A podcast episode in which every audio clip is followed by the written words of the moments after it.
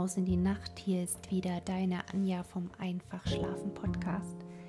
Wie versprochen habe ich einen neuen alten Schinken aus dem Regal herausgefischt.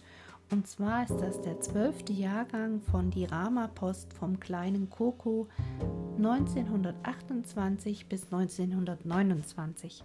Schon ganz schön heruntergekommener Schinken, aber mit Farbe gedruckt. Ja, da sind so die verschiedensten kleinen Geschichten, Anleitungen und Gedichte drin enthalten. Und damit starte ich jetzt einfach mal in deine Nacht oder wann auch immer du den Podcast hörst. Mach es dir wie immer huschelig und kuschelig, lass dich inspirieren und schlaf gut. Bis bald. Auf die Ohren, deine Anja.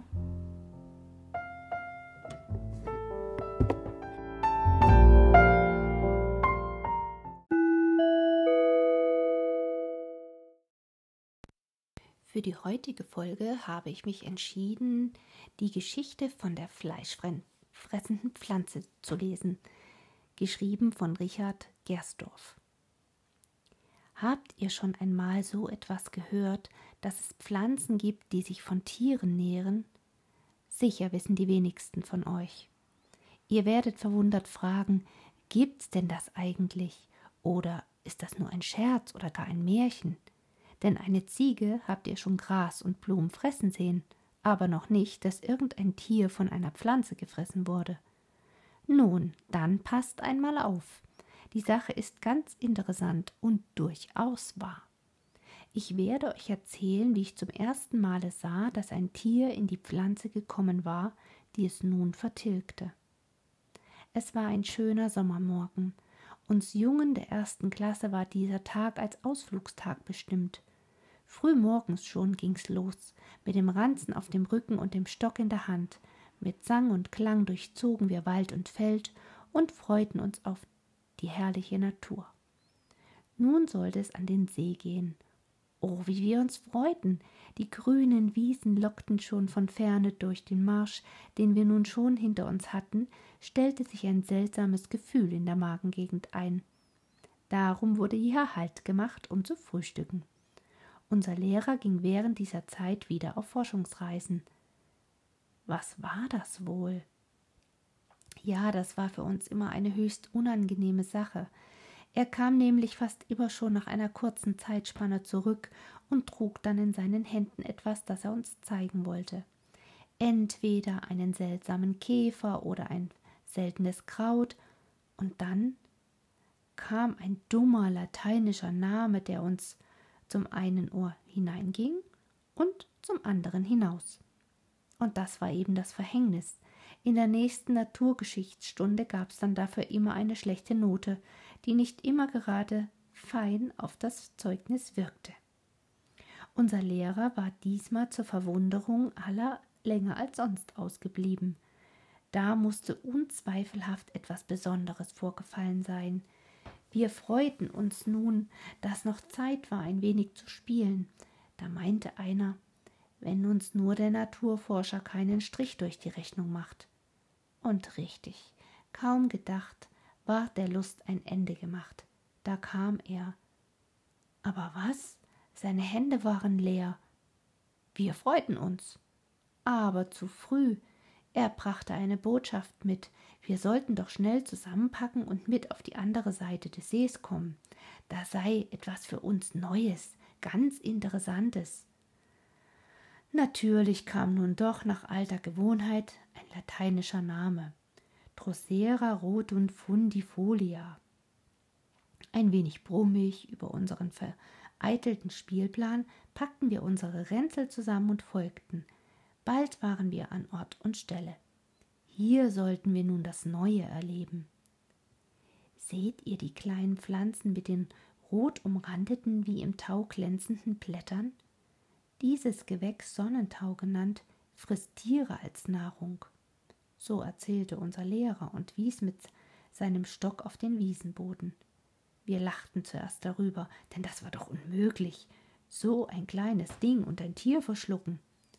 Das sollte er doch anderen erzählen und nicht uns Großen aus der ersten Klasse. Schließlich erklärte der Lehrer uns die Sache. Die kleinen roten Drüsenhaare an den Blättern sind reizbar. Wenn nun ein Insekt, angelockt durch den süßen Saft, kommt und sich darauf setzt, so ziehen sie sich über dem Eindringling zusammen. Und dann lässt die Pflanze nicht eher los, als bis alle Weichteile durch den Drüsensaft aufgelöst und mit den feinen Drüsenhärlein aufgesaugt sind. Schaut euch nur um. Vielleicht findet ihr eine Pflanze, die gerade ein Tierchen so gefangen hat. Nun wurden wir wirklich gespannt. Ernstlich gingen wir auf die Suche, aber es schien, als sollte es ohne Erfolg sein. Halt, hierher, ich hab eine, schrie plötzlich einer von unserer fröhlichen Schar, und sofort wurde er von allen Seiten bestürmt. Und da sahen wir eine kleine Fliege, die in den Fangarmen der fleischfressenden Pflanze saß. Vergeblich zappelte sie, loskommen konnte sie aber nicht mehr, gefangen. Wir beobachteten noch einige Zeit den Vorgang, und dann war wieder Zeit zum Aufbruch. Aber den Sonnentau, Drosera, Rot und die Folia hab ich bis heute nicht vergessen. Ja, und das war der Auftakt. Und jetzt haben wir noch ein bisschen Post. Fritz Müller Mannheim Eichendorfstraße 40 wünscht Briefmarkenaustausch mit Knaben im Alter von 12 bis 13 Jahren. Es fehlen ihm besonders Marken von Griechenland.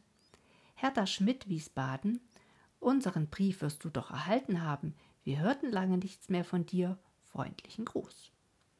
Bernhard Fänger Warburg Im vorigen Jahr hat der Kreuzer Emden auf dem Wege von Mark Madagaskar heißt das, und Magasaki in der Nähe der Philippinen im stillen Ozean eine Meerestiefe von 10.430 Meter gelotet. Dort ist die tiefste Stelle aller Meere der Erde, Erde, welche besser gemessen worden ist. Hildegard Wilke Dessau, Radegasterstraße 6 und Regina Rasmus Schloppe Grenzmark, Schützenhaus, Rudolf Rüterich Wipperfürth Marktstraße wünschen Briefwechsel mit Lesern und Leserinnen der Mamapost. Heinz Schubert Bautzen. Der Eiffelturm ist 300 Meter, der Funkturm in Königs bei Berlin 286 Meter hoch. Annelies Schellhardt aus Erfurt Steinstraße möchte englischen Briefverkehr mit Mädchen oder Knaben, die unsere Ramapost lesen, pflegen. Zwei kleine Mädchen aus Rheine Ihr hättet eure genaue Adresse angeben sollen. Wir würden euch schon längst briefliche Nachricht gegeben haben. Der Bubikopf, der Hängezopf. Über den Geschmack lässt sich bekanntlich nicht streiten. Freundlichen Gruß. Heinrich Balz und Lorenz Millinger, Western Kottern über die Innenausstattung des Luftschiffes Italia können wir euch keine Mitteilung machen, da uns diese nicht bekannt ist. Das Luftschiff ist vor Monaten, wie ihr wissen werdet, auf seinem Rückflug von Nord vom Nordpol verunglückt. Tja, das ist hier mega klein geschrieben, deshalb entschuldigt bitte, wenn das manchmal so ein bisschen abgehackt rüberkommt. Tja, was haben wir hier noch? Eine Geschichte vom, Klein, vom lahmen Munk von Friedrich Hennecke. Vor langen Jahren lebte in einem nördlich gelegenen düsteren Walde ein alter, armer, aber rechtschaffener Holzarbeiter mit seiner Frau und seinem zehnjährigen Jungen namens Peter. Sie bewohnten ein kleines, aus Holzstämmen erbautes Häuschen, das mit Waldmoos bedeckt war, welches keinen Regen hindurchließ. Der dichte Wald hielt Sturm und Wetter ab und lieferte ihnen Sommer und Winter die Nahrung. Im Sommer sättigten sie sich von den vielen Beeren und Pilzen. Im Winter fing Peters Vater wilde Kaninchen und dergleichen und bereitete allen ein leckeres Mahl. Nur selten verließen sie den Wald und gingen zur entfernten Stadt. Die Bosheit der Menschen hatte sie ungerechterweise um Hab und Gut gebracht, und darum hassten sie die Bewohner außerhalb des Waldes. Peters Vater tat geduldig seinen Dienst, schlug das Holz für den Gutsherren, der alle vier Wochen Umschau in seinem Revier hielt und war sonst mit sich und seinem Los zufrieden. Nicht so war es seine Frau, die stundenlang mit müßigen Händen im Schoß am Fenster saß und der besseren Tage gedachte. Ach ja, sie sehnte sich zurück in ihr kleines Häuschen am Bach jenseits des Waldes. Peter aber sprang vergnügt und lustig im Wald umher, half Vater und Mutter, wo er konnte und wie es seine Kräfte erlaubten und ahnte nicht, dass es auch noch ein anderes Leben als das im Walde gab. Er tollte im Wald umher, kannte Baum und Strauch, stand mit allen Tieren in engster Freundschaft und sorgte dafür, dass sie zur Winterszeit, wenn dicht der Schnee lag, zu fressen hatten und nicht verhungerten. Sie kamen bis zu dem Hause seiner Eltern, ließen sich von ihm streicheln und liebkosen, und der Hirsch duldete es sogar, dass er sich auf seinen Rücken setzte und auf ihm im Wald umherritt. Die Mutter stand zwar jedes Mal nicht geringe Ängste aus, wenn sie ihren Peter auf des Hirsches Rücken dahinfliegen sah, er aber lachte vor Lust und Freude aus vollem Herzen, warf ihr Kusshändchen zu und kehrte jedes Mal gesund und munter zurück. Da eines Tages, als er wieder durch den Wald streifte, fand er unter einem Baum ein Eichhörnchen. Es sprang nicht wie sonst freudig auf ihn zu, sondern blieb traurig am Erdboden sitzen. Peter trat hinzu und wollte es emporheben, doch sein etwas unsanfter Griff verursachte einen Schmerzensschrei, und Peter sah bei näherem Hinschauen, dass das Eichhörnchen ein Bein gebrochen hatte. Ach, armer Munk, rief er mitleidig aus, denn er nannte alle Eichhörnchen mit diesem Namen.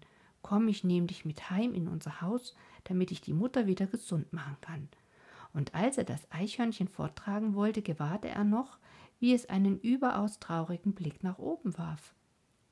Und als Peter diesem Blick folgte, da sah er im Gipfel des Baumes die Eltern des armen Munks sitzen, die zitternd auf ihren Sprössling hinunterschauten. Ach, habt keine Angst, ihr großen Munks, sprach er laut. Wenn euer kleiner Munk hier wieder gesund ist, bringe ich ihn wieder her. Er eilte so schnell er konnte nach Hause und bat seine Mutter um Hilfe für den armen Munk. Und sie, die die verschiedensten Wirkungen der Heilkräuter kannte, rieb das gebrochene Bein mit dem Saft der Safianwurzel ein, tat einen Verband herum und machte dem Munk ein weiches Lager zurecht. Jeden Tag erneuerte sie den Verband und konnte nach etwa zehn Tagen mit Genugtuung feststellen, dass die Heilung langsame, aber sichere Fortschritte machte. Peter suchte seinen Munk jeden Morgen auf und jeden Abend. Dann gab's die schönsten Tanzapfen und Bucheneckern. Und er leistete ihm fast den ganzen Tag über Gesellschaft. Als aber Munk erst wieder etwas gehen konnte, da begann für Peter eine noch schönere Zeit. Er spielte mit ihm in der Stube und vor der Tür des Hauses und vergaß Essen und Schlafen darüber. Aber nicht nur er, Nein, auch sein Vater und seine Mutter fanden Wohlgefallen an dem kleinen possierlichen Munk, dass sie sich gar nicht mehr von ihm trennen wollten. Die Heilung des Beines war inzwischen so weit fortgeschritten, dass Munk schon wieder kleine Sprüche machen konnte. Er hinkte zwar noch ein wenig, aber auch das würde nach kurzer Zeit vergehen, wie die Mutter auf seine wiederholten Fragen erwiderte. Aber je weiter die Heilung fortschritt, desto trauriger wurde Munk. Er sehnte sich zurück nach seinen Eltern, nach den dichten Tannenkronen, dem molligen Höhlennest in der hohen Eiche und wollte die schönen Tannenzapfen, die ihm Peter nach wie vor suchte, gar nicht mehr fressen. Als er eines Tages gar so traurig dasaß und ihn Peter nach dem Grund seiner Verstimmung fragte, da antwortete er Weißt du nicht mehr, was du meinen Eltern versprochen hast? Was hast du denn versprochen? fragte die Mutter, die gerade am Herd stand und die Forellen, die im nahen Bache gefangen worden waren, zur Mittagskost bereitete. Ich will ihn zu seinen Eltern zurückbringen, wenn sein Bein ausgeheilt ist, versetzte Peter und warf einen wehmütigen Blick auf den liebgewordenen Spielgefährten, von dem er sich nicht mehr gerne trennen wollte. Ach was, versetzte die Mutter. Erstens ist sein Bein noch in Ordnung, noch nicht in Ordnung, und zweitens behalten wir den Munk überhaupt bei uns den lassen wir nicht wieder fort. Und ihr Mann stimmte kopfnickend zu. Munk wurde beim Hören dieser Worte noch trauriger und ließ einen tiefen Seufzer aus der Tiefe seines Herzens entfahren. Und so vergingen einige Tage. Munk rührte sich nicht. Er knapperte missmutig an seinen Tannenzapfen und ging auf Peters Spielversuche nicht ein. Diesem tat Munk leid, und eine Stimme in seinem Inneren mahnte ihn seit Tagen unaufhörlich, sein gegebenes Versprechen auch gegen den Willen seiner Eltern einzulösen. Und da der Vater und die Mutter gerade schliefen, wickelte er Munk in seine Jacke und schlüpfte lautlos aus der Tür hinaus. Mit eiligen Schritten durchmaß er den Wald und erreichte in kurzer Zeit die Stelle, wo er verworren seinen Freund, den lahmen Munk, hilflos gefunden hatte. Er machte ihn frei und setzte ihn zu Füßen des Baumes nieder. Dankbaren Blickes schaute ihn Munk an und ließ ein eigenartiges Pfeifen ertönen. Da raschelte es in den Zweigen und mit zwei großen Sprüngen waren Munks Eltern zur Stelle, die sich vor Sehnsucht nach ihrem Kind schon ordentlich gegrämt hatten. Ach, war das eine Freude! Peter standen ordentlich die Tränen in den Augen, als er das sah, und er freute sich, dass er der Stimme seines Herzens gefolgt war. Und damit endet die heutige Folge. Ich hoffe, auch du hattest Freude, etwas zu hören, das schon vor über 100 Jahren, kann man sagen, geschrieben wurde. Und diesmal dauert es auch nicht so lange, bis die nächste Folge kommt, weil ich nicht mehr in den Urlaub fahre so schnell. Also, bis zum nächsten Mal auf die Ohren, deine Anja.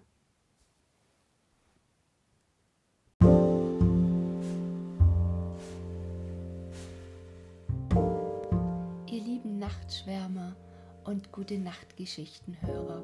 Damit endet die heutige Folge.